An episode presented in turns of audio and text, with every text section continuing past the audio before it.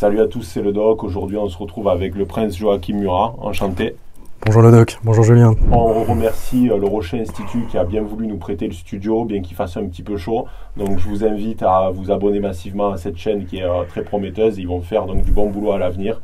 Donc faut cliquer, faut pouce bleuiser, euh, vous le savez quoi.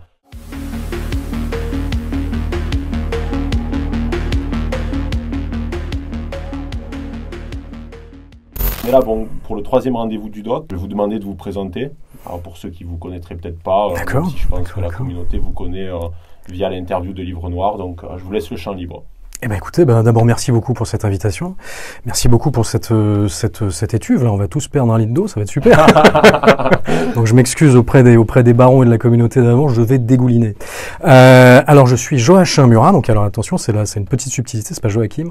Euh, alors on le sait parce que c'est du bouche à oreille, puisque là, tous les tous les princes Murat s'appellent Joachim, mon père s'appelle Joachim, mon grand-père s'appelait Joachim, et parce que dans le dans la version catholique du prénom, c'est Joachim dans le nord, Joachim dans le sud, Languedoc, Languedoc. Donc Joachim Murat, je suis l'heureux papa d'une grande fille qui a 20 ans maintenant, je vais bientôt être à nouveau papa, je suis marié, j'ai 48 ans, euh, voilà, j'ai fait un service militaire euh, comme officier appelé chez les parachutistes à l'époque où on pouvait faire ça. Quand j'étais plus jeune, j'ai fait plein de choses un peu différentes. J'ai été euh, chef de piste au cirque, Noël Bouglione. J'ai fait un petit peu de cascade, pas mal de chantiers d'appartement et finalement j'ai euh, j'ai trouvé ma voie euh, dans l'exportation de technologies sensibles, de technologies de souveraineté française un peu dans le monde entier pendant à peu près 25 ans et maintenant aujourd'hui je suis euh, cadre sub dans une euh, boîte d'édition de logiciels. Très bien. Alors, on va commencer sur un fait d'actualité qui a eu lieu, donc il y a, euh, il me semble, une semaine, dix jours de, tout- de ça.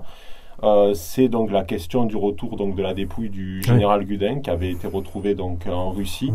Euh, comment vous expliquez le fait que euh, y a eu une sorte d'autoflagellation et un refus de certains officiels français de euh, payer pour le retour donc de sa dépouille et surtout pour lui accorder une sépulture décente? Est-ce que vous trouvez ça normal? Ça s'inscrit dans quel processus? Euh, d'où ça vient en fait cette haine historique et cette haine de la euh, du génie français en quelque sorte Alors là, Julien, il y a beaucoup, beaucoup de points différents dans votre question. Alors, pour commencer, l'arrivée du général Gudin, donc, qui est arrivé le 13 juillet hein, en France, euh, qui a refusé de payer ça? Honnêtement, je sais pas. Je sais qu'on on a, on a beaucoup accablé le maire de Montargis parce qu'il a fait une déclaration à ce sujet, mais on lui a jamais rien demandé au maire de Montargis. Donc, enfin, on lui a pas demandé de- d'accueillir Gudin. Donc, il a été le premier surpris en disant, mais attendez, moi, j'ai pas de budget pour ça, donc je crois qu'il n'y a pas, il y a pas le maire de Montargis. En revanche, il y a eu des, euh, je crois qu'il y a eu des euh, quelques expressions de- d'hommes politiques, de tous bords, d'ailleurs, de droite comme de gauche, d'extrême droite aussi, d'extrême gauche, pardon, pas d'extrême droite, mais d'extrême gauche. Enfin, je sais pas ce que c'est que l'extrême droite, ça finit par être fatigant cette histoire, mais et, euh, et le, le, qui eux se sont clairement exprimés contre le, le, le, retour des cendres du général Gudin. Alors ça, c'est complètement scandaleux parce que le général Gudin, c'est un officier français mort en opération extérieure. Aussi simple que ça. Euh, quel que soit le régime. Donc c'était sous le Premier Empire, mais c'est un officier français mort en opération extérieure. Aujourd'hui, on a 15 000 Français, hommes et femmes, soldats, qui sont en opération extérieure en territoire ultra sensible. On a 30 000 soldats déployés, mais on en a 15 000 en opération extérieure en situation ultra sensible. Quel message on envoie à, notre, à notre armée, à nos soldats, à nos hommes et nos femmes, à nos femmes et nos hommes qui nous, euh, qui nous, euh, qui représentent la France et qui risquent leur vie tous les jours en territoire ex- extérieur, si on ne rapatrie pas avec les honneurs un, général français mort en opération extérieure et en plus euh, grand aigle, c'est-à-dire l'équivalent de grand, croix de la Légion d'honneur. Alors finalement, il a quand même été reçu par euh, la ministre Madame Dariussec, ministre des Anciens Combattants, euh, et ça, ça, a fini par se faire correctement, et on a enfin annoncé que les honneurs militaires seraient rendus au général Gudin le 2 décembre aux Invalides. Donc ça se, ça se finit bien. Sur les, sur les différentes réflexions qu'il y a pu y avoir sur l'opportunité de faire revenir un soldat français mort en opération extérieure pour la France, comment peut-il y avoir débat? Ça, je, Alors là, vraiment, ça m'échappe. Donc euh, je trouve ça euh, indigne. Vous trouvez que euh, la commémoration du bicentenaire a été à la hauteur ou euh, Non, on aurait dû faire beaucoup plus, évidemment, quand on a la chance, comme, comme, comme, le- comme la France là, d'avoir un, un- le héros le plus absolu de l'histoire mondiale, Napoléon. On aime, on n'aime pas, peu importe. C'est parfaitement héroïque, si vous voulez. Donc, le, quand on a cette chance-là, euh, on commémore pas, on célèbre. Et effectivement, ça a été un peu en demi-teinte. Alors, sur le, c'est même plus qu'en demi-teinte. Sur le, sur, le- finalement, le président Macron euh, a tout de même fait un discours que j'ai trouvé moi euh, très équilibré Très bien, c'était un exercice très compliqué pour lui. Hein. Et euh, je trouve qu'il s'en est très très bien sorti sur le discours. Sur, euh, sur le reste, peut-être, euh, on aurait peut-être pu en faire beaucoup beaucoup plus sur les commémorations de Napoléon. Quand on a la chance d'avoir une période dans, dans, son histoire comme le Premier Empire, parce que là je ne me focalise pas sur la personne de Napoléon, je me focalise sur la, personne, sur la période et surtout sur les Français de cette époque. ce qui a été réalisé par, les, par l'ensemble du peuple français sous le Premier Empire est extraordinaire, c'est complètement incroyable, si vous voulez. Et c'est quand on a cette chance-là, on met ça en avant et on en fait un exemple à suivre. On n'en fait pas euh, un sujet de polémique où on a entendu toutes les pires absurdités, euh, Napoléon antisémite, Napoléon esclavagiste, Napoléon misogyne. C'était complètement délirant. En plus, historiquement, tout ça est, euh, tout ça est facilement, facilement démontable. Ça a permis, si vous voulez, à des vautours et des parasites de plateau télé de se faire de la pub à peu de frais et, euh, voilà, bon, très bien, ça fait, ça, ça, fait, ça fait du buzz et du bruit un peu, un peu inutilement. Euh, ce qui, moi, me choque beaucoup, si vous voulez, c'est que quand on attaque Napoléon et le Premier Empire, on attaque littéralement l'ADN des Français. La France est napoléonienne. C'est comme ça. On est dans, on est dans des institutions, dans, des, euh, dans, des, euh, dans une France qui est napoléonienne. La France moderne est napoléonienne. Et quand vous commencez à attaquer Napoléon et le souvenir du Premier Empire, le souvenir des Français du Premier Empire, vous attaquez le cœur de la France, vous attaquez l'ADN des Français. Pour moi, c'est très grave. C'est très très grave d'insulter toute la France. On, peut discuter de Napoléon, on en discute tout le temps, on a toujours discuté de Napoléon. Mais qu'on l'insulte, non. Oui, d'autant plus qu'il y a deux semaines, j'étais euh, à l'exposition de la Villette, là, qui, est, super. Euh, qui est vraiment magnifique, magnifique. J'ai eu un peu peur parce que j'ai vu qu'elle était euh, sponsorisée par France Culture, Combini, donc qui sont des médias un peu orientés, on va dire, et j'ai été surpris à quel point elle était équilibrée, à quel point ça, ça, mettait en avant les, les victoires surtout. Mm et surtout à quel point il y avait du monde qui était euh, véritablement en admiration, en fait, des Français qui venaient de tout horizon, de tout âge.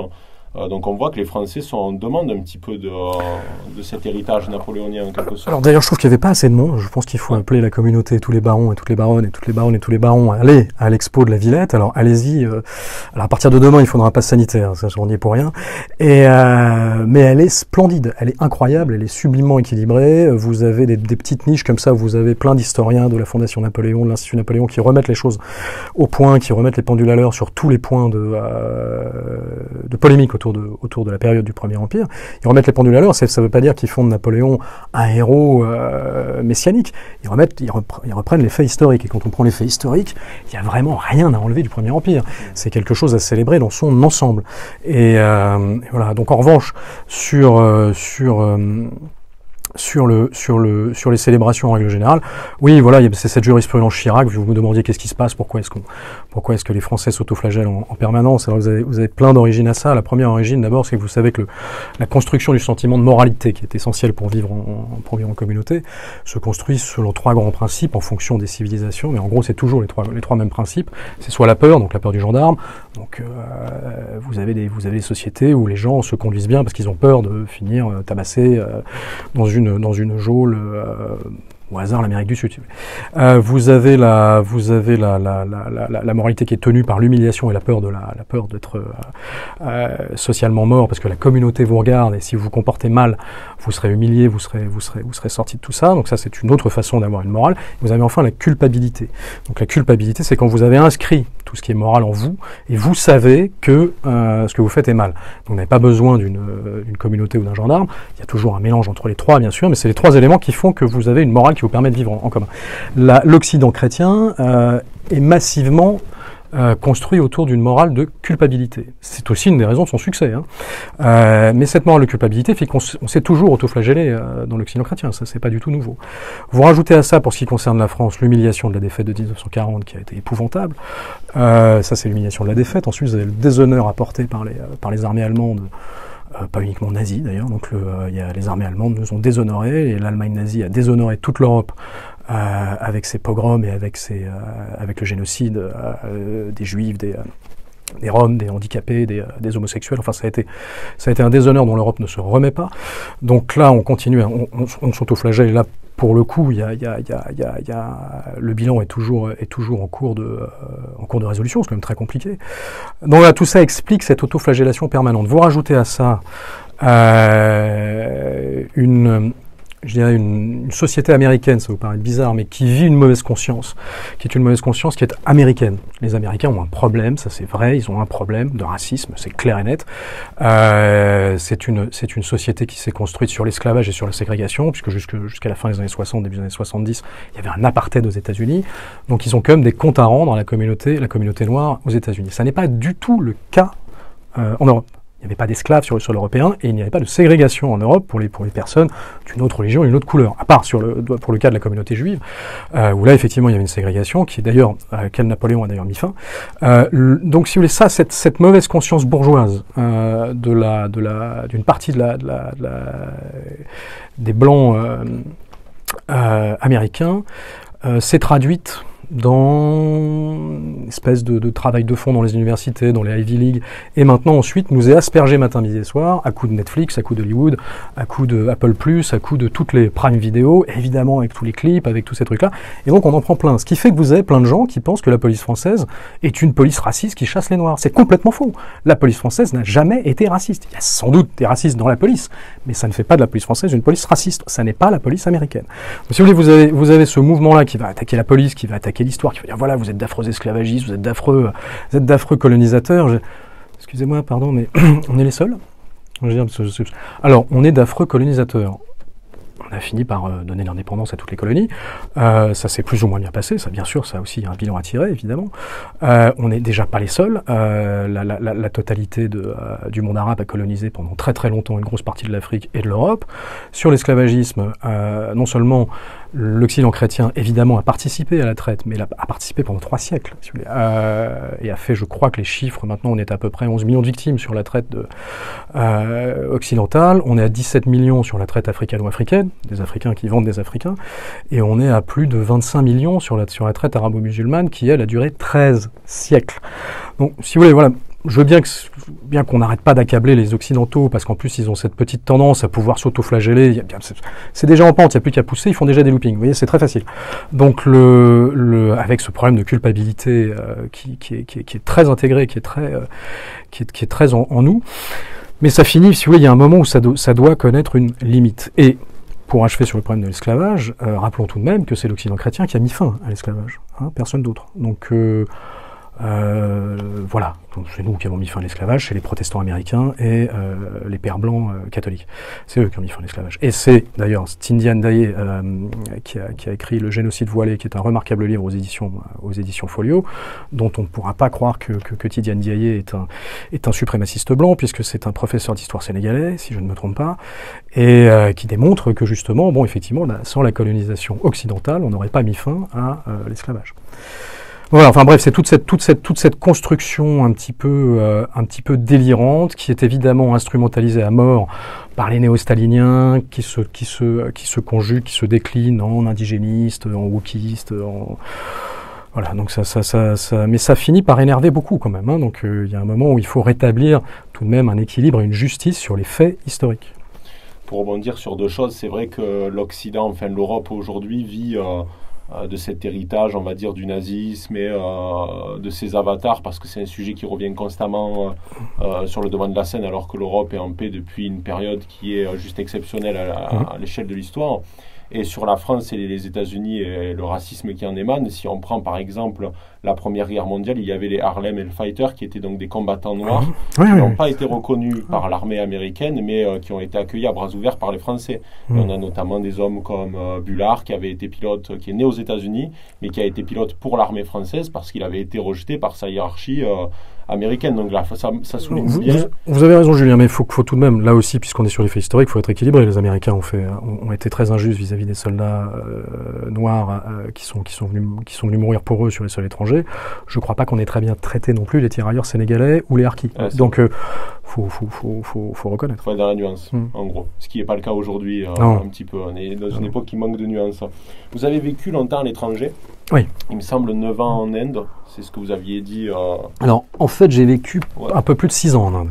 J'étais à Delhi, oui. Ouais. Qu'est-ce que qu'est-ce que vous pensez de l'Inde? Parce que c'est un pays qui est un peu méconnu des Français, euh, qui est souvent, même des fois, parfois euh, dénigré, pointé du doigt. Euh, qu'est-ce que vous pouvez en dire en quelque sorte Alors l'Inde, c'est l'Inde, c'est plus qu'un pays. L'Inde, c'est un univers. C'est vraiment, euh, c'est vraiment ahurissant. D'abord, c'est gigantesque. C'est évidemment, euh, je crois que ça fait 4 ou 5 fois la France, et c'est très très peuplé puisqu'il y a un milliard 300 millions d'Indiens. Alors ça, je suis bien placé pour le savoir parce que j'étais en Inde justement pour pour mettre en place un État civil sécurisé. Donc j'ai compté, enfin la société pour laquelle j'ai mis en place ce système a compté tous les Indiens. Donc on sait qu'ils sont un milliard 300 millions. Et le, la civilisation indienne, elle a ça d'intéressant. D'abord, on a on a une, le, monde de l'humanité a une petite dette vis-à-vis dette vis-à-vis de la civilisation indienne, comme vis-à-vis d'autres civilisations, mais la civilisation indienne en particulier, notamment sur tout ce qui est, sur tous leurs apports en matière de philosophie, en matière de sciences, de mathématiques, de médecine, euh, de spiritualité pour ceux que ça peut intéresser. Euh, donc l'Inde a vraiment participé tout de même à ce, patrimoine mondial. Euh, ce qui est très intéressant sur la civilisation indienne, c'est que vous avez il faut, faut, comprendre que jusqu'à leur indépendance en 47, euh, ils, ont, ils, étaient, occupés depuis plusieurs siècles. Donc les Indiens, c'est un, pays qui a été occupé euh, par les Perses très très tôt, par les Afghans, ensuite par les, euh, par les, par les, Néerlandais, les Hollandais, pardon, puis les Français, puis les Anglais évidemment. Et néanmoins, ils ont gardé une culture indienne, la culture indienne est, tellement forte qu'elle n'a jamais été altérée par la présence d'occupants, quels qu'ils soient. Et la culture indienne est chaque Indien porte en lui, si vous voulez, une culture qui est en fait une religion, puisque euh, euh, la majorité de la, population est hindoue. Euh, vous avez quand même près de 250 millions de musulmans, mais donc héritiers directement de, l'occupation perse et, de l'occupation afghane. D'ailleurs, comme, en Afrique, si vous voulez, l'islam en Afrique, c'est pas une religion indigène, hein, c'est une religion qui a été amenée justement par les esclavagistes arabo-musulmans. Et c'est pour ça que c'est assez drôle de voir les, les, enfin, les suprémacistes, disons, les, les indépendants, enfin les disons les suprémacistes noirs. C'était c'était euh, c'était le cas euh, de Malcolm X et des, Black Panthers, Nation of Islam, euh, qui se qui se qui se revendiquaient de l'islam contre les Américains blancs chrétiens, en pensant que l'islam était une façon de, de montrer son indépendance. Sauf que l'islam, c'est pareil, ça, ça, ça, ça, vient en plus d'une occupation qui, elle, a été d'une très grande violence le, en Afrique. Donc les, les, Indiens, vous avez une partie, vous avez une partie musulmane, mais l'immense majorité est, est, évidemment hindoue. Et il y a une puissance de, de, de, civilisation et de culture en Inde que je n'ai jamais vue ailleurs. Alors peut-être en Chine, si peut-être en Chine, mais je connais beaucoup, beaucoup moins bien. Euh, en tant que Français, là-bas, on a l'impression, quand on voyage beaucoup, qu'il y a à la fois euh, un mépris du français, euh, enfin dans, surtout dans certains pays, mm. pas, pas partout, euh, mais qui a toujours en fait une forme d'admiration cachée. Vous l'avez ressenti ça en Inde ou peut-être ailleurs Alors le mépris du français, euh, non. Alors vous, voilà. Quand je vous dis non, c'est pas tout à fait vrai. Euh, non, j'ai plus senti, si vous voulez, une, espèce de, une espèce de, de, de, grande sympathie et de grande amitié vis-à-vis -vis de ce que représente la France. D'ailleurs, ça s'illustre très facilement. Vous savez qu'on a donc dans toute la suite d'attentats qu'on a eu, on a eu des grands attentats à Londres, on a eu des grands attentats à Madrid. Il n'y a pas vraiment eu de mouvement euh, mondiaux à ce moment-là. Dès que Paris a été attaqué, le monde entier, c'était Je suis Paris. Quand vous touchez à la France, il y a un écho mondial. Quand vous avez Notre-Dame qui brûle, le monde entier retient son souffle. Vous voyez, il y a encore, celui la France garde cette, ce destin singulier, cette place singulière dans l'imaginaire et l'inconscient collectif du monde entier. Et euh, qui est évidemment lié à la Révolution française, mais pas uniquement, qui est, qui est évidemment lié au Premier Empire, à, à, la personne de Napoléon, mais à toute cette histoire de fabrication d'une liberté et d'une autonomie, et d'avoir répandu cette liberté et cette autonomie assez largement dans le monde, et surtout de cette civilisation d'accueil, puisque les Français ont toujours accueilli énormément. Le jazz, la patrie du jazz, ce n'est pas les États-Unis. La patrie du jazz, c'est la France. C'est drôle que personne ne, ne, ne rappelle ça. Les, jazzmen, qui étaient tous nord-américains, hein, dans, euh, venaient en France parce qu'ils étaient victimes d'un racisme épouvantable aux États-Unis. On était toujours dans la ségrégation, l'apartheid américain. Et euh, Miles Davis, euh, quand il jouait face à son public, Miles Davis, qui a été très très victime de racisme, jouait toujours dos au public, sauf en France. Seul pays où il jouait face à son public, c'était la France. Donc le, le d'ailleurs, il a une très belle histoire d'amour avec Juliette Gréco. Donc là, celui la France a cette, image de terre d'accueil, de terre d'asile, d'intelligence, de, de, de, savoir, de, puis de douceur de vivre. Enfin, il y a une espèce de cocktail français que le monde entier nous envie et que le monde entier aime bien. En revanche, là, vous avez raison, vous pouvez avoir de temps en temps un petit, un petit mépris, mais qui là, pour le coup, euh, est lié, je vous dis une fois de plus, à ce travail de sap qui est fait par, euh, par cette espèce de, de, de, de, soft power, comme on dit, euh, américain, qui depuis le refus euh, de la France à partir dans la guerre en Irak, euh, savate les Français dans toutes les séries, dans tous les films. Dans À chaque fois que vous avez un Français, c'est euh, ou un traître, ou un lâche. Euh, ou Et à chaque fois que c'est une Française, la nana, elle fume club sur club, elle arrête pas de draguer. Enfin, c'est, elle est, elle est un peu légère. Enfin, c'est vraiment, c'est, les Français sont racistes, islamophobes, euh, ils fument, ils sont lâches, ils sont machin dans tous les trucs américains. C'est vraiment à partir du moment où il est blanc. Hein. Et le, parce que Lupin, par exemple, c'est, c'est, c'est, là, c'est avec Omar Sy, donc Omar Sy, évidemment, n'est pas présenté comme ça, c'est un personnage français. Mais, en revanche, les blancs dans Lupin, j'ai l'impression qu'ils sont pas très bien traités. J'ai pas regardé la série. Le, les blancs français, les français blancs. Donc il y, a vraiment un choix de la part du narratif américain en ce moment d'attaquer, d'attaquer, d'attaquer la France. Et il y a une volonté, si vous voulez, de faire de la France et de sa laïcité l'ennemi du multiculturalisme, évidemment, parce que la laïcité, c'est l'exact inverse du multiculturalisme. C'est notre façon à nous euh, euh d'intégrer tout le monde venant de, euh, venant quelques horizons et quelques religions et quelques euh, origines sociales qu'ils soient. Ça a toujours marché. Ça a été salué dans le monde entier. Miles Davis, je vous le disais. Mais c'est pas du tout le modèle américain, c'est pas du tout le modèle anglo-saxon qui est multiculturel, qu'on retrouve aux États-Unis, qu'on retrouve au Canada, qu'on retrouve en Angleterre et qui est en train de, qui est en train de faire contagion partout et qui fondamentalement ne marche pas. Et quand vous allez, euh, quand vous allez dans une société multiculturelle, c'est pas des gens qui vivent ensemble, c'est des gens qui vivent côte à côte. C'est vraiment une, c'est vraiment une, enfin côte à côte, c'est des, c'est des, des communautés qui ne se mélangent pas. Donc c'est côte à côte, voire même face à face, comme aurait dit euh, le, euh, le, ministre Gérard Collomb, où vous avez beaucoup d'animosité entre, entre, mais vous avez des campagnes d'un côté qui sont, où vous allez avoir euh, telle communauté, telle communauté. Donc ça, ça, ça fait pas, ça fait pas de lien le multiculturalisme. Donc ça ne, ça ne fonctionne pas. Mais comme la laïcité est totalement, complètement orthogonale par rapport euh, au multiculturalisme, les Américains honnêtement ne la comprennent pas, donc ils l'attaquent et ils la pointent du doigt comme étant islamophobe.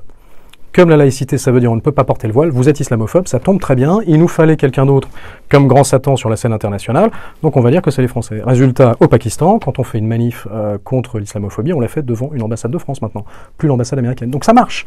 Et, euh, si vous voulez, ce, ce, cette espèce de volonté de, pointer du doigt le français comme étant laïque, donc islamophobe, donc en fait évidemment raciste, forcément, laïcité égale racisme, alors que c'est exactement l'inverse. Euh, c'est assez, assez, c'est assez désastreux parce que c'est porté, je vous dis, par cette machine de guerre, euh, Netflix une fois de plus, Hollywood, tout ça, etc. Et en plus, c'est même, c'est même parfois, euh, ça connaît un écho, euh, je crois que c'était sur CNBC ou CBS, je sais plus, où le président Macron, qui pourtant a fait dernièrement des, des déclarations anti-communautaristes en disant que la France était victime de racialisme, machin, etc., etc., mais qui sur CBS avait expliqué en anglais au public américain que la France devait déconstruire son histoire pour, si ma mémoire est bonne, mais je déforme peut-être ses propos, pour euh, la soigner son racisme euh, qu'on comprend être systémique, ce qui est évidemment tout sauf la France. C'est l'exact inverse de la France. Oui, de toute façon, il y avait des journaux comme le New York Times qui euh, se sont spécialisés dans le French bashing et qui, en fait, euh, qui est vraiment mmh. le chantre du progressisme hein, aux États-Unis. Ouais, c'est ça, c'est vraiment une des raisons pour lesquelles il faut défendre à tout prix cette, cet esprit français, cette singularité française, parce qu'on est les derniers à, à, défendre ce qui avait été un phare pour le monde entier, euh, qui était ce modèle euh, d'assimilation, d'insertion, d'accueil qui fonctionnait, qui a toujours fonctionné. Il y a toujours des, il y a toujours, évidemment, ça grippe toujours à certains endroits. Il y aura toujours un peu de discrimination, mais il n'y a jamais eu de ségrégation en France. Il y a jamais, une fois de plus, à part pour ce qui est de la communauté juive pendant de, pendant de, pendant de très nombreux siècles euh, sous la monarchie. Mais sinon, il n'y a pas eu de, il n'y a pas eu de, il n'y avait pas de discrimination en France. Ça n'existait pas. On a l'impression que la France, c'est comme, ça n'existe toujours pas d'ailleurs. Hein, je m'empresse de le dire. Hein, c'est juste que le, le, le on a un petit peu l'impression que la France, en fait, c'est le dernier rempart contre euh, le progressisme à outrance qui s'est ultra développé euh, dans les pays anglophones, ben, les États-Unis, Canada. c'est toujours un peu compliqué de dire ça parce qu'il faut, faut, définir ce que c'est que le progressisme. Alors, si c'est cette espèce de bloubi-boulga, ouais, euh, ou alors il faut mettre de de l'écriture inclusive, du gender fluide, du euh, vraiment euh, annuler tout ce qui est euh, la féminité c'est pas bien, la virilité c'est mal, il faut monter les blancs contre les noirs, les musulmans contre les catholiques, enfin s'il faut monter tout le monde contre tout le monde en faisant, de, en faisant du nouveau héros la victime, c'est-à-dire la, la, victime devient un héros, la victime est une victime qu'il faut traiter avec compassion, mais ça ne doit pas être un héros. Euh, c'est pas un héros, c'est un héros. Donc le, le, si on héroïse uniquement la victimisation, dans ces cas-là, effectivement, si c'est ça le progressisme, oui, c'est un peu embêtant. Et normalement, euh, la France faisait partie fait partie de ce, bouclier contre cette, contre cette espèce de prêt-à-penser euh, prémâchouillé qu'on vous envoie à coup de, à de petites pastilles euh, vidéo ou de, ou de petits messages euh, subliminaux à longueur de journée. Oui, la France était comme ça. Mais alors j'ai peur que ce bouclier était quand même beaucoup abîmé. Vous, vous pensez que toute l'idéologie progressiste, enfin, donc tous ces délires-là, euh, ils vont s'effondrer comme un château de cartes, c'est-à-dire qu'ils vont tomber de leur propre faille parce que c'est un petit peu un discours antinaturel en quelque sorte ou vous pensez que parce qu'à droite il y a un petit peu de débat il y a ceux qui pensent que enfin dans le milieu conservateur en général il y a deux débats. Ceux qui pensent que l'idéologie progressiste le wokisme etc comme on le connaît aujourd'hui euh, va en fait s'effondrer de lui-même parce que c'est une idéologie qui, qui, repose on va dire sur du vide et sur euh, sur des caractéristiques antinaturelles, et d'autres qui pensent qu'il ne faut pas, on va dire, se fourvoyer et avoir tendance à sous-estimer euh, la puissance de cette idéologie. Alors je pense qu'il ne faut pas sous-estimer la puissance de cette idéologie. Pourquoi? Parce que c'est pas juste cette idéologie. L'idéologie en tant que telle, si on avait des bases solides, si on avait un squelette solide, si on avait une, une, ossature, une armature solide en France, espérance de vie d'une idéologie aussi stupide, euh, je sais pas, une grosse matinée, voilà, terminé. Le, le, problème, si vous voulez, c'est que le système scolaire, le système universitaire, en fait, est totalement infiltré par ça depuis. Vous avez une, une il y a vraiment eu à partir des années 60, une politique trotskiste à l'époque. Hein, c'est pas du tout, euh, pas du tout complotiste de dire ça, parce que c'est complètement assumé de la part des, des trotskistes de l'époque, d'infiltrer l'école, d'infiltrer les, euh, les, euh, les, médias, d'infiltrer le. Vous savez, on, on, puis on fait venir tous ces petits camarades, et petit à petit, tac, tac, tac. Et, euh, et vous avez ce, ce, néo-stalinisme, enfin ce trotskisme, ce que vous voulez, qui se, qui s'appuie beaucoup, qui, qui, utilise beaucoup cette, cette culture wokiste pour essayer de se fabriquer un nouvel électorat. Ils ont besoin de nouveaux damnés de la terre. Donc comme les nouveaux damnés, comme les damnés de la terre ouvriers, bon bah finalement finalement vote plus pour, euh, pour les euh, pour les néostales, euh, il faut en trouver l'autre. Donc les victimes, ça c'est bien. Donc on, va créer des victimes partout. On va, on, va, on, va, on va victimiser plein de gens et leur dire nous, nous on va s'occuper de vous. Nous, néostales, enfin on les appellera comme on voudra, hein, la France insoumise, euh, le, le, le, le, nouveau parti anti, anticapitaliste, une, partie du, une grosse partie du Parti socialiste, euh, et même certains à droite. En fait, en gros, tout ce qu'on met sous le sous le vocable un peu trop court d'islamo-gauchisme euh, fabrique de fabrique de la victime pour se fabriquer euh, pour ne pas perdre, si vous voulez, cette, euh, cette mainmise euh, qu'ils avaient, euh, qu'ils ont eu pendant, pendant des années, bah, en, appliquant, vous savez, le gramscisme, hein, qui vient de ce théoricien politique italien, qui disait il faut commencer par, par, rattraper la culture, ensuite vous mangerez toute la société quand vous aurez rattrapé la culture. C'est du gramscisme pur.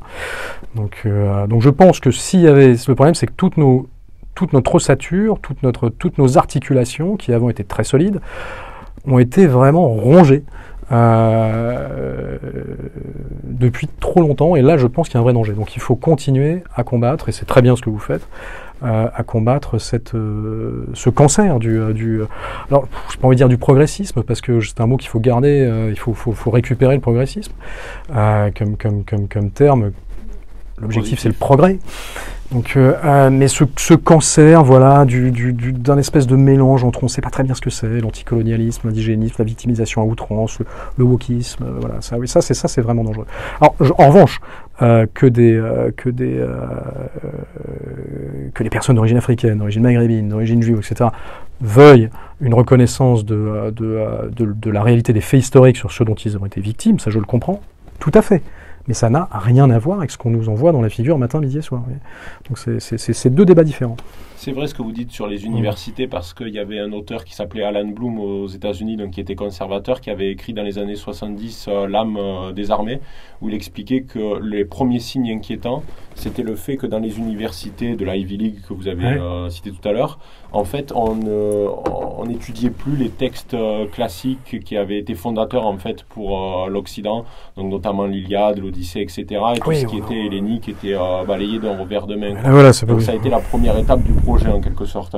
Vous, vous venez d'une famille euh, illustre, donc vous avez un ancêtre euh, qui a joué un rôle très important euh, pendant ce premier empire. Est-ce que c'est, qu'est-ce que ça fait d'avoir dans sa famille personne, enfin, d'être issu de cette lignée-là? Est-ce que c'est un poids qui est dif difficile à porter? Parfois, on a envie d'être comment dire, à la hauteur en fait de, de cet héritage ou euh, comment vous Alors c'est surtout une chance immense parce que quand vous avez quand vous êtes français, vous êtes l'héritier de l'histoire de France déjà en tant que français ou en tant que français d'adoption ou français euh, euh, multiséculaire. Euh, de toutes les façons, quand vous êtes français, vous, vous, euh, vous êtes supposé vous accaparer l'histoire de France, et c'est une histoire qui est formidable, qui est magnifique.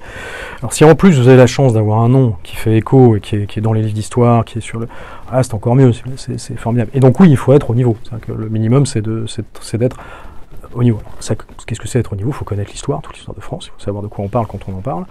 Euh, il faut s'engager, il faut, il, faut, euh, il, faut, euh, il, faut, il faut essayer de servir comme, comme on peut, à, quel, que, soit le, quel que soit le, niveau de service qu'on qu donne. Et vous avez énormément de, de, de, de familles historiques françaises plus ou moins importantes, peu importe, qui sont souvent ou dans l'armée, ou dans la fonction publique, ou dans le... c'est quelque chose qui reste vraiment inscrit dans le, dans le, dans le, ce sentiment de devoir être euh, à la hauteur de la chance qu'on a de représenter cette histoire de France qui est extraordinaire mondialement. C'est mondialement extraordinaire. Donc, en revanche, sur le poids, euh, non, il y a des efforts à fournir. Oui. Alors moi, par exemple, euh, quand, quand, je, suis parti faire mon service militaire, euh, je vais pas le faire en coopération dans une banque à Singapour, quoi. Voilà, je vais le faire sérieusement. Donc j'ai été faire l'école officier de réserve à Saint-Cyr, j'ai été versé dans les paras après, j'ai été faire une période au Kosovo. Euh, voilà, c'est normal, ça c'est le, le, minimum. Euh, Aujourd'hui, il y a une partie de la jeunesse qui est en perte de sens un petit peu parce qu'il euh, n'y a plus de grands événements comme euh, il n'y a plus de bataille, il n'y a, y a, plus, y a plus tout ça. Sur la perte de sens, effectivement, la, la, la vous avez plusieurs, analyses qui, donnent une très très bonne euh, analyse de la situation. Vous avez évidemment Christopher Lage, vous avez aussi Jean-Claude Michéa, Marcel Gaucher, Régis Debray et Patrick Buisson. Et euh, c'est qu'on est entré dans une, période, si vous voulez, depuis, euh, en gros, depuis mai 68, si vous voulez, ce, ce, ce, cette volonté de jouir de tout tout de suite, qui est une période où on, s'est rapproché de la réduction et pécuniam.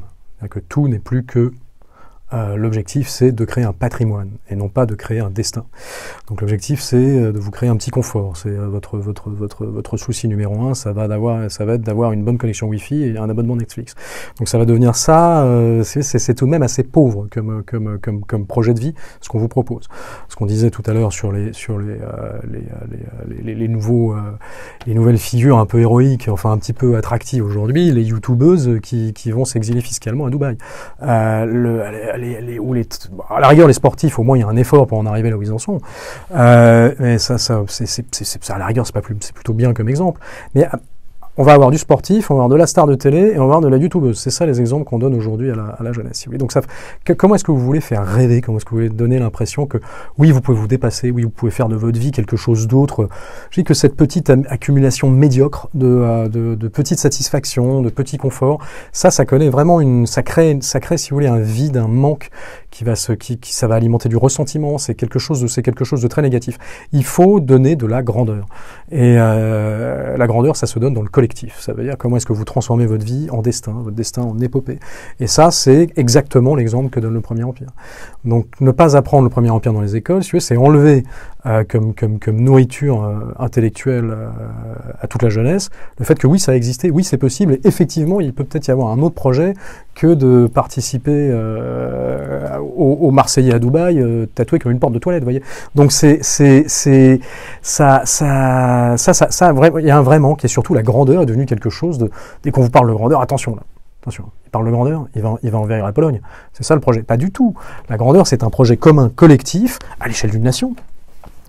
Euh, pour apporter quelque chose de plus à cette collectivité et, si possible, à son environnement. Ça signifie pas d'aller euh, euh, prendre les armes, sauter sur un cheval avec un sabre et, euh, et, et, et envahir l'Allemagne. C'est, c'est pas le, c'est pas du tout, du tout, c'est pas du tout ça la grandeur. Donc on, on, on, a essayé de faire un mix, notamment en manipulant complètement la mémoire de l'empereur en disant oui, voilà, c'était belliciste, c'était tout. Non, non, non, non, non, non. L'empereur pas belliciste, il a toujours été attaqué. L'empereur n'a déclaré la guerre qu'une seule fois toujours été attaqué, il s'est toujours défendu avec tellement de talent que euh, il, a, il, a, il, a, il, a, il, prenait, il prenait les pays, euh, les pays qui avaient la très mauvaise idée d'attaquer. Donc on peut pas dire que l'empire était belliciste. L'empire a répondu à des attaques d'une Europe belliciste. Euh, les, mais ce que l'empire offrait à sa population, comme, comme, comme, la, comme la République a su l'offrir à une certaine époque, c'est ce sentiment de grandeur, c'est ce sentiment de dépassement de soi, c'est ce sentiment de faire de de sa vie quelque chose d'un de, de, petit peu mieux que euh, de se demander ce que je vais faire pour payer le leasing de ma Toyota. Donc le, c'est, euh, ça, ça effectivement, ça manque. Oui, en fait, donc l'histoire a un rôle à jouer. Euh, Colossal. Euh, voilà, l'apprentissage de l'histoire est très important. Il oui. euh, y avait Anna Arendt qui avait écrit dans la crise de la culture que l'histoire c'était le pont entre le, le, le, passé et le futur et que si on coupait ça, on coupait la tradition et donc euh, des sociétés saines en quelque sorte. Oui. Vous pensez que euh, aujourd'hui réapprendre aux jeunes une histoire glorieuse, pas l'histoire qu'on connaît aujourd'hui qui qui n'est que de la repentance, mmh. ça c'est vraiment souhaitable Alors c'est non seulement souhaitable, mais c'est sans doute une des plus grandes, une des meilleures solutions au mal-être français aujourd'hui. Donc vous parce qu'avec ça, vous allez pouvoir rassembler tous, tous, tous, tous les jeunes de France, si vous voulez, de, quelle que soit leur origine et quelle que soit leur religion. Vous les rassemblez autour de, de la, de la, de, de l'histoire de France qui est en tout point fantastique. Euh, ça va, ça va leur donner une, une une envie de trouver ce pays admirable. pour pour s'assimiler à une société ou pour euh, euh, parce que l'assimilation c'est pas bien maintenant, il faut faire de la quoi, de l'intégration. Donc euh, il faut pas assimiler, il faut intégrer. Alors si à minima, moi je suis pour l'assimilation, mais si à minima on veut intégrer quelqu'un, que vous ne vous intégrez pas dans un groupe, un collectif que vous considérez lamentable qui en plus lui-même, ce même collectif, n'arrêtant pas de dire on est des gros nuls, puis on n'a pas arrêté de vous faire du mal, euh, vraiment on s'excuse. Comment vous voulez que ça marche? Si, vous si le collectif en question, donc là la nation française par exemple, n'est pas fière d'elle-même, n'est pas fière de son histoire, en, respectant le fait qu'il y a des faits historiques qui sont discutables et qui sont, et qui sont discutés.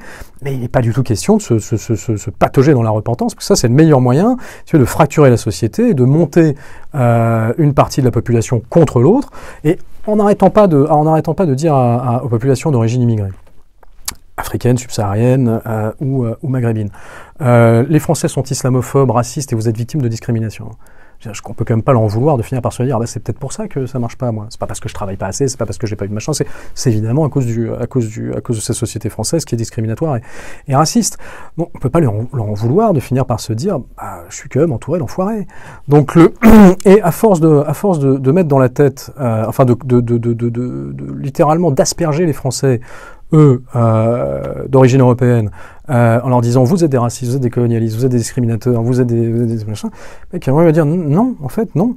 Et ça commence à m'énerver euh, qu'il y ait ce deux poids deux mesures constant, et ça va faire monter cette population-là contre. Donc vous allez faire monter du ressentiment, et il va y avoir un clash de ressentiment. C'est extrêmement dangereux ce qui est fait.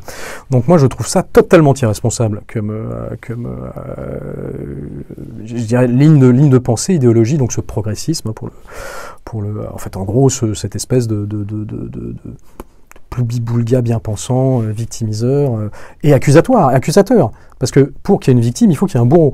Donc c'est sempiternellement les mêmes victimes, sempiternellement les mêmes bourreaux. Alors que c'est beaucoup plus compliqué que ça. Donc quand vous, quand vous n'arrêtez pas de traiter quelqu'un de bourreau, bah, il ne faut pas vous étonner qu'il s'énerve au bout d'un moment. Et quand vous n'arrêtez pas de traiter quelqu'un de victime, il y a un moment où il va s'énerver contre ses bourreaux désignés. Donc ça c'est très très dangereux. Donc pour remettre du lion, il y a évidemment l'histoire. Et je pense que par exemple euh, des, des, périodes comme les premières, les, les, premières périodes de la Troisième République, puis ensuite de la République dans l'immédiate après Seconde Guerre mondiale, évidemment le Premier Empire, la Révolution sont des périodes qui sont des exemples d'intégration, de réussite, d'assimilation, de Napoléon est le plus bel exemple d'assimilation euh, qu'on puisse, puisse rêver tout de même. Ce, ce, jeune Corse qui parle pas un mot de français, qui débarque à 8 ans dans une école où personne ne le connaît, où il est, où il est littéralement maltraité parce que euh, c'est, un, inconnu euh, qui parle pas français et qui va devenir empereur. Donc, et qui va changer la face du monde, littéralement. Donc c'est, tout de même possible, si voulez, de vous, de vous euh, identifier à ce type de personnage quand vous considérez que vous êtes victime de discrimination. Parce que pour le coup, Bonaparte a été victime de beaucoup de discrimination lui aussi. Donc là, par une société de classe de l'époque, qui était une société structurée avec des aristocrates, des choses comme ça, etc. Et, euh, et donc non, oui, évidemment, l'histoire est un facteur d'assimilation, surtout un, facteur d'admiration et de, et, de, et de fierté nationale. Si on n'admire pas la nation, on ne peut pas s'y assimiler, on ne peut pas s'y intégrer, on n'a qu'une seule envie, c'est en partir. Donc le, vous allez avoir des exodes, vous allez avoir des... Euh, des, euh, des enfin, c'est très très dangereux, ce, ce, cette absence de sens. Et ça, ça peut se recréer effectivement. Alors il y a le service national universel qui essaye de le faire, vous avez aussi le service civique, vous avez, vous avez des tentatives, puisque une fois de plus, là pour le coup, l'héritage le, Chirac est, euh, devrait être mis en question très sérieusement, puisque la repentance c'est 100%, du chiracisme, puisque c'est grâce aux lois Taubira qui ont, euh, patauge dans la, dans, repentance depuis maintenant euh, presque 30 ans, et la fin du service national, ça c'est aussi, euh, c'est aussi une idée de Chirac. C'est également Chirac qui avait interdit de commémorer Austerlitz. Et qui, mais ça, bon, tout le monde le sait, hein, cette interdiction de la commémoration d'Austerlitz, mais interdiction stricte. Hein.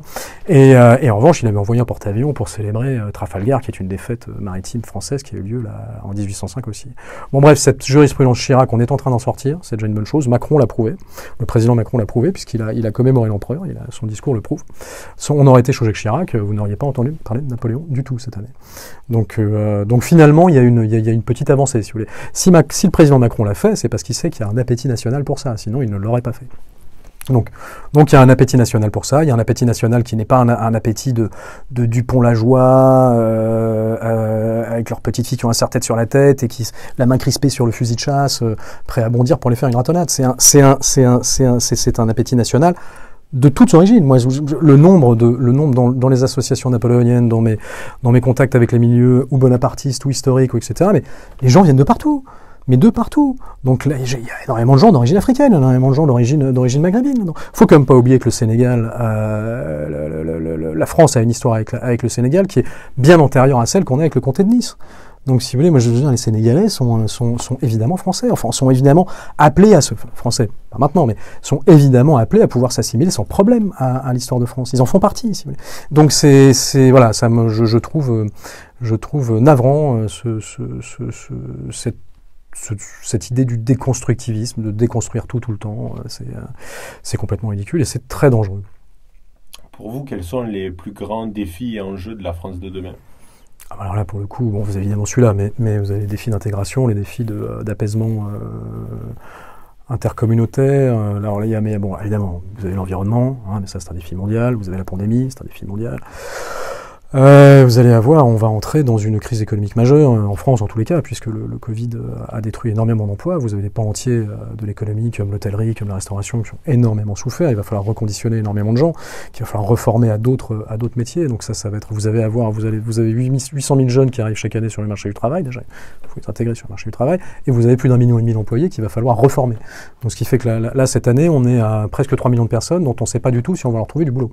Donc on risque de on risque de faire passer de 10 à de 10 enfin je crois qu'on est à 8,5, mais euh, le taux de chômage de façon, euh, de, façon, de façon explosive. Le modèle social français euh, est attaqué de toutes parts. Euh, et là, ça, je trouve ça euh, absolument désastreux. Donc, le, modèle social français, c'est évidemment l'éducation et la santé gratuite, c'est l'assurance chômage, des choses comme ça qui est vraiment attaqué de toutes parts. Il ne pourra pas durer éternellement, vu ce que, ça, vu ce que, vu ce que coûte aujourd'hui la crise sanitaire et les abus. Il y a quand même aussi une, des premières choses à mettre en place, c'est que si on veut sauver le, modèle social français, il faudra déjà que quand il y a 67 millions de Français, il n'y ait pas 85 millions de cartes vitales. Donc ça, ce serait...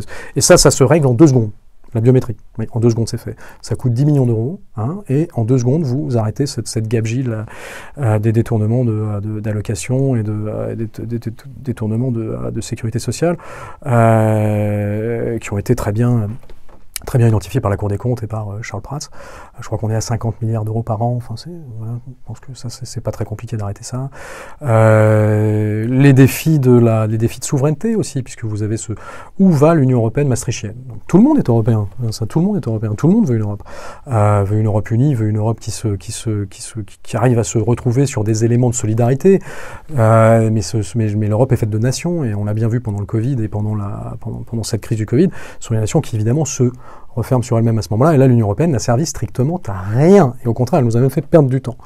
Donc, le, donc il y a quand même une vraie question sur qu'est-ce que c'est que cette Union européenne maastrichtienne. Est-ce qu'il n'y euh, a pas un gros intérêt à commencer à, à rebattre un peu les cartes là-dessus, tout en étant bien sûr dans un projet de construction européenne? Euh, à l'image de ce que voulait De Gaulle, l'Europe des nations, presque de dire, j'en profite, petit coup de pub, que c'était l'idée initiale euh, du roi Murat, c'est la raison pour laquelle Napoléon et Murat s'entendaient pas, et enfin une des raisons pour lesquelles ils s'entendaient pas sur la fin, c'était la vision justement de la construction du grand empire européen, et la, cette Europe des nations qui devrait pouvoir se construire, ensuite évidemment bon, les enjeux de l'éducation qui sont colossaux, les enjeux de la sécurité qui sont majeurs, les enjeux de la lutte contre l'insécurité en, règle générale, mais la drogue est quand même un sujet absolument numéro un en France. le trafic de drogue est devenu euh, totalement incontrôlable dans ce pays. c'est un, problème de santé publique majeur, la drogue en France. Et on a l'impression... Alors, le, ministre, M. Darmanin, dit que c'était sa priorité absolue. Souhaitons que dans les actes, ça se traduise et qu'il y ait des résultats, si vous voulez. Donc, les fameux quartiers de reconquête républicaine. 1200 quartiers de reconquête républicaine. 1200 validé par euh, le ministère de l'Intérieur, qui a appelé ça quartier de reconquête républicaine, reconquête, reconquista. Et donc il y a quand même, des messages qui sont étranges de la part de cette République. Donc on a, toute cette série d'enjeux qui sont absolument colossaux. Face à ça, il y a des, euh, éléments y a des éléments d'espérance évidemment. D'abord la France produisait, continue à produire, mais il faut qu'on relance la machine à cerveau. Et ça, pour ça, il faut immédiatement réformer les universités et reprendre en main euh, tout ce qui est principe de sélection, tout ce qui est principe de compétition, ce principe de notes. Il faut des notes, il faut une sélection, il faut pourquoi pas remettre une propédotique, remettre des prépas un peu partout, etc. Il faut relever le niveau, mais de façon colossale pour le remettre tout simplement au niveau où il était, euh, où il était euh, avant mai 68. Et le, le euh, où là à nouveau on aura une école d'excellence, on continue, on produit toujours des cerveaux exceptionnels, mais ils partent tous à l'étranger, ça c'est quand même absolument, absolument dommageable. On a évidemment cette, ce, ce, formidable espace maritime, hein, puisqu'on est au coup coude avec les États-Unis sur le, sur le plus grand espace maritime mondial, et cette francophonie qui n'est pas du tout, du tout, du tout utilisée, parce que par peur de néocolonialisme. Je crois qu'en 2050, il devrait y avoir 800 millions de locuteurs français. Il y a quand même, quand même une carte à jouer là-dessus. Non? Donc, donc c'est drôle, on a peur de, on a peur de faire ça parce que.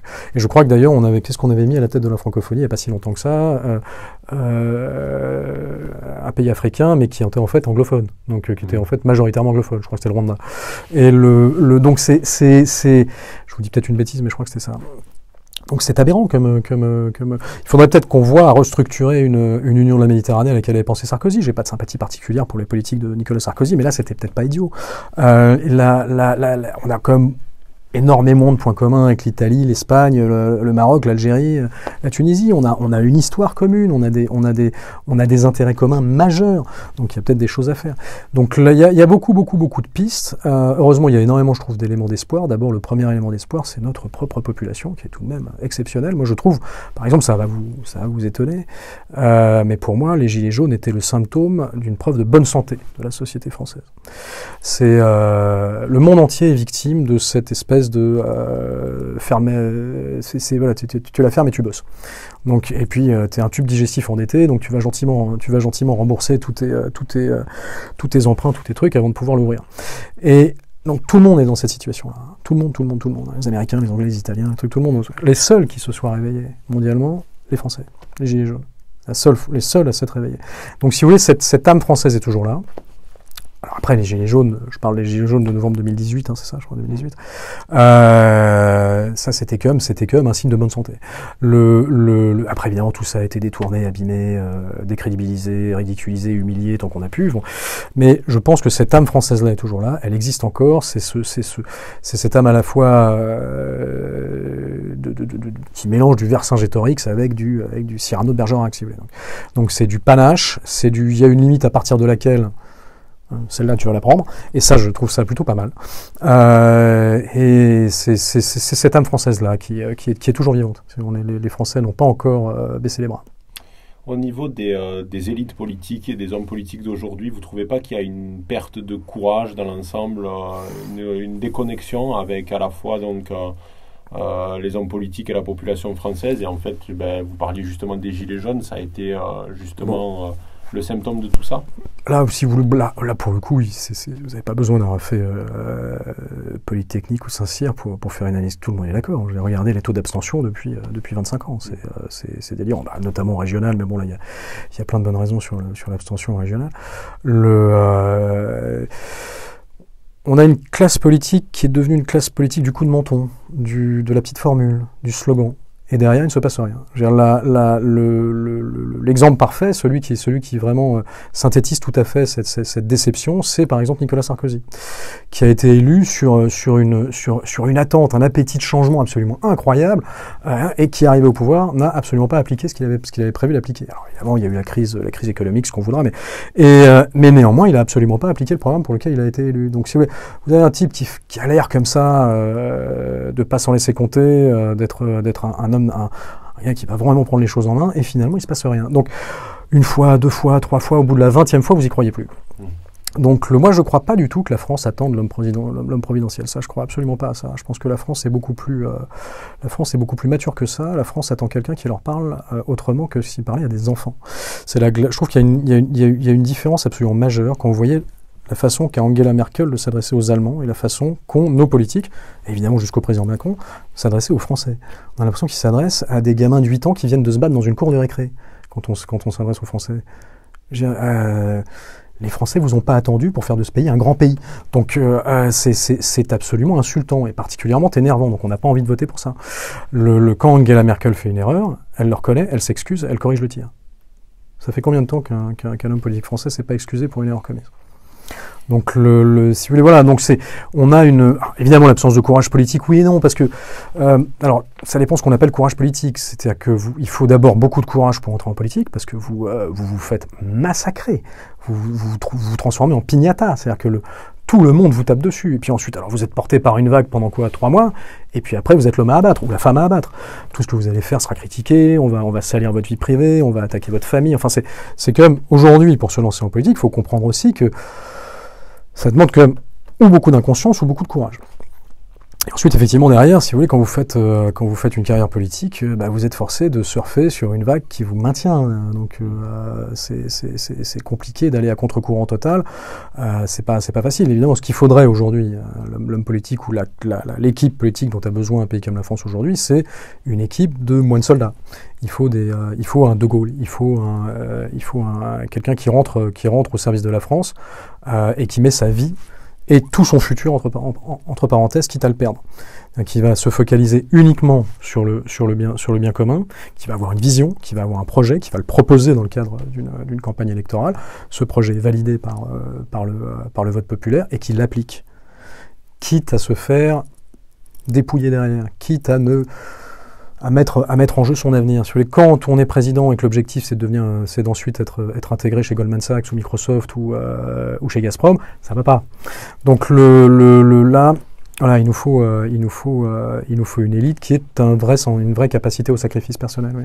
Ça, ça manque. Alors il y en a. Hein. il y a des hauts fonctionnaires remarquables. Vous avez des, vous avez des, hauts fonctionnaires et quelques hommes politiques remarquables qui ont un vrai sens du, un vrai sens du sacrifice. On les connaît moins. mais c'est vrai que dans la classe politique professionnel, et on a besoin de politique professionnelle. Hein. Il ne faut pas rentrer dans la démagogie, euh, la politique ne doit pas être un métier, si c'est un métier la politique. Et euh, voilà, mais effectivement, il manque cette, cette, capacité de sacrifice, cette capacité de vision, cette capacité de prise de décision et cette capacité de se tenir une décision. Donc ça, ça manque beaucoup. Et un retour du référendum aussi, pour prendre... Ah bah là, vous plaidez, vous plaidez, euh, vous prêchez un convaincu, puisque moi, si vous voulez, moi je suis évidemment bonapartiste, disons gaulo-bonapartiste. Et, euh, et euh, le gaulo-bonapartiste, qu'est-ce que c'est? C'est un État euh, dont l'autorité est respectée et qui, qui ne produit une élite qui n'est qu'au service de la France et des Français et qui se valide régulièrement par le biais de ce qu'on appelait à l'époque un plébiscite, mais qui est un référendum. Alors il ne faut pas rentrer dans la référendite aiguë non plus, parce que sinon c'est l'instabilité garantie. Mais sur les grands sujets de société comme l'Europe, l'immigration. Enfin, c'est quand même des vrais sujets qui concernent. on, l'a entendu partout, mais c'est quand même étonnant qu'on n'ait jamais demandé aux Français de savoir comment euh, devait être gérée l'immigration, c'est-à-dire les gens qui viennent chez vous. Qu'est-ce que voilà, on accueille tout le monde, on les accueille sous quelles conditions Ça, on n'aura jamais posé la question. Donc là, il y a quand même. Euh, maintenant, on sent que c'est devenu un sujet ultra brûlant, puisqu'on est arrivé à, un niveau euh, très problématique, puisqu'on est, je crois, à 300 000 arrivées par an. enfin, c'est devenu, c'est devenu quasiment. Enfin, devenu totalement ingérable en fait. Donc, euh, et ça c'est vrai pour tous les Français de toutes origines hein, que c'est ingérable, hein. et à commencer par ceux qui arrivent.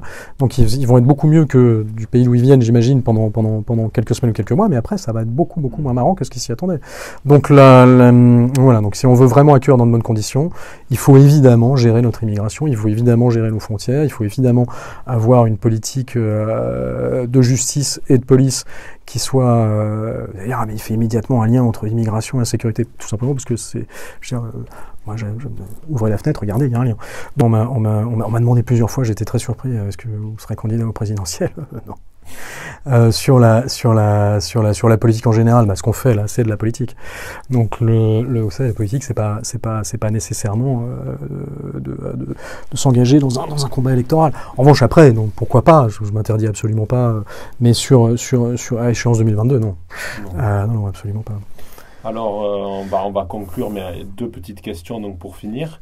Euh, euh, c'est une tradition en gros dans l'émission. Est-ce que vous pouvez citer euh, trois livres favoris, trois films favoris? Enfin, si vous en avez, bien sûr, au moins les trois livres, et nous raconter une petite anecdote donc sur votre ancêtre. Ah, que vous n'avez peut-être pas raconté ailleurs. enfin voilà, ça c'est le petit pack de fin en gros. Ok. Alors les trois livres favoris. Alors si on se si on se met dans la construction d'une dans la construction d'une euh, d'une pensée politique. Donc dans ces cas-là, pour moi, il n'y en a pas trois, mais quatre. Il y a la culture du narcissisme, du narcissisme de Christopher Lash. Il y a la double pensée de euh, Jean-Claude Michéa, qui est un merveilleux penseur de gauche. Euh, c'est, brillantissime, Michéa. Civilisation de Régis Debray, ou alors Marcel Gaucher. mais donc en fait, on va arriver à cinq. Je trouve que Marcel Gaucher a des choses sublimes à dire sur sur sur la construction d'une pensée politique, et La cause du peuple de Patrick Buisson. Euh, ça, je pense que si vous, si, vous, si, vous, si vous piochez dans ces bouquins, vous allez avoir un, portefeuille et un spectre de, de, de, pensée intelligente de gauche comme de droite qui va vous permettre de, qui va vous, permettre de vous construire à vous une opinion, qu'elle soit de gauche, de droite, ce que vous voudrez. au moins, vous aurez, vous aurez des éléments, vous aurez des armes, vous aurez des munitions pour avoir une pensée structurée là-dessus. Euh, après, si c'est des livres d'histoire, bah, évidemment, le Murat de Tullard, euh, Roi par effraction de, de Jean-François Garde, qui était, qui, était, qui était pris au cours de la jeunesse et qui est un roman sur Murat superbe. Et sur les films, alors ça, ah, moi je suis un fan inconditionnel de euh, L'incorrigible, de, euh, de Philippe de Broca avec, euh, Jean-Paul Melmondo, je, je, je je l'ai vu 30 fois. Papy fait de la résistance, c'est- absolument hurler de rien. J'ai adoré Astérix et Obélix, Mission Cléopâtre, évidemment tous les OSS 117, enfin le, le bel humour français, ça je trouve ça absolument, absolument grandiose. Très bien. Et une anecdote pour la fin? Une anecdote, alors que j'ai pas déjà raconté, parce que alors sur Murat, j'avais raconté celle du pont du Mont Tabor, enfin du pont Tabor, où, euh, où il se retrouve avec l'âne en train de, d'arnaquer les Autrichiens sur un pont miné, seul face à une division. Euh, et ça, j'avais raconté la mort de Murat, bien sûr, qui était. Euh, alors si, il y en a, en fait, il y en a. Ouais, euh, ce qu'on sait assez peu, c'est que euh, pour préparer la campagne qui va amener à Austerlitz, donc la campagne d'Allemagne, hein, enfin 1805, euh, Napoléon a demandé à Murat de faire un repérage d'abord, donc de faire une mission de renseignement. Et donc Murat, pendant plusieurs semaines, euh, est passé derrière les lignes ennemies, euh, seul, euh, pour euh, noter l'état des, l'état, des, euh, l'état des forces en présence, les mouvements, euh, la, la, la, mentalité générale de la population, etc. etc. et a rendu un rapport très très circonstancié à Napoléon. Et ce rapport, alors ça je, je, j'ai découvert ça dans le, dans le bouquin de Tullard, a été de Jean Tullard, du professeur Jean Tullard sur Murat, a, été, a été très très important pour la préparation et la, et la poursuite de cette, de cette campagne, puisqu'il s'avère qu'il a été suivi, enfin toutes les recommandations ont été suivies, alors c'est pas du tout des rapports de tactique militaire, hein. voilà là il y, a il y a telle force en place, là il y a telle force en place, là il y a telle force en place, ils ont tel type de truc, tel problème d'approvisionnement. Et en fait il a fait le boulot que font les forces spéciales aujourd'hui du 13e régiment de dragons parachutistes, qu'on envoie derrière les forces, derrière les forces, euh, les forces ennemies, pour faire du comptage de troupes, pour faire de la préparation. Donc ça Murat l'a fait. Murat a, été, a, été, a, fait un travail de maître espion pour préparer la campagne, alors qu'il était prince de la famille impériale. Enfin, oui, c'est, et, euh, et c'est drôle d'ailleurs parce qu'il y a une série de bouquins qui s'appelle Murat, qui est un bouquin sur, qui n'ont absolument rien à voir. Et c'est un personnage un peu à la SAS. Je crois qu'il s'appelle Pierre Murat, je crois, c'est un, héros qui est un espion, un espion, c'est du roman de guerre. Ça, c'est sinon, autre anecdote sur Murat, Murat adorait nager en pleine mer, tout nu. C'est-à-dire que quand il était roi, roi de Naples, euh, pour se détendre, il se faisait emmener au large de la baie de Naples, et là, il nageait complètement nu euh, en pleine mer. Alors pourquoi? Parce que Murat, euh, s'il n'y avait pas un... Vous voyez, c'est, c'est, il barbotait pas dans l'eau. C'est-à-dire que s'il n'y avait pas le risque d'un monstre marin, ça l'amusait pas. Donc, euh, et à l'époque, on ne savait pas s'il n'y avait pas les serpents, s'il n'y avait pas des serpents marins, des, des, des espèces de pieuvres, des kraken, des trucs et des machins. Donc voilà, s'il n'y avait pas quelque chose de profondément dangereux, c'était pas son truc. Donc il était, euh, donc il allait, il allait, il allait se baigner en pleine mer. Il avait besoin de sens en fait, un peu. Ouais, de mise à, de mise à l'épreuve, vous savez. Donc le, le, le, le, le- voilà, c'est, c'est, c'est le dépassement permanent. C'est ça la grande leçon de l'empire. Le dépassement pour un projet collectif qui, euh, qui, euh, qui, qui vous grandit. C'est exactement ce qu'il faut faire. Panache, honneur, courage, dépassement pour un projet collectif qui vous grandisse. Et vous me posez une question sur la politique. Euh, moi aujourd'hui, il n'y a qu'un seul parti politique qui trouve grâce à mes yeux. C'est un parti qui vient d'être fondé par David Saforcada et Thierry Chauffat, qui s'appelle l'Appel au peuple, qui est un parti gaulo-bonapartiste d'essence républicaine. hein. L'objectif n'est pas de mettre un Bonaparte à la tête d'un trône impérial en France, et qui pour moi est le seul aujourd'hui qui correspond à ce que, à ce que j'attends de la politique française. Donc voilà. Très bien, ben, merci. Mais je vous en prie. Merci pour cet Et entretien. désolé pour parce qu'on dégouline. Ouais, voilà, il fait, il fait particulièrement chaud. Donc, euh, je vous invite à aimer, commenter, à partager. Merci d'être venu, en tout cas. L'expo à la Villette sur Napoléon, elle est, elle est top. Voilà, vous le savez, abonnez-vous à la chaîne du Rocher qui nous a très gentiment prêté euh, le, le four, quoi. Et, Ah, ils nous ont mis à feu doux là pendant, pendant une heure, et on est. Là, on est mijoté. C'est c'est bon, mais on se retrouve à la prochaine pour une nouvelle vidéo. Ciao les parents. Au revoir.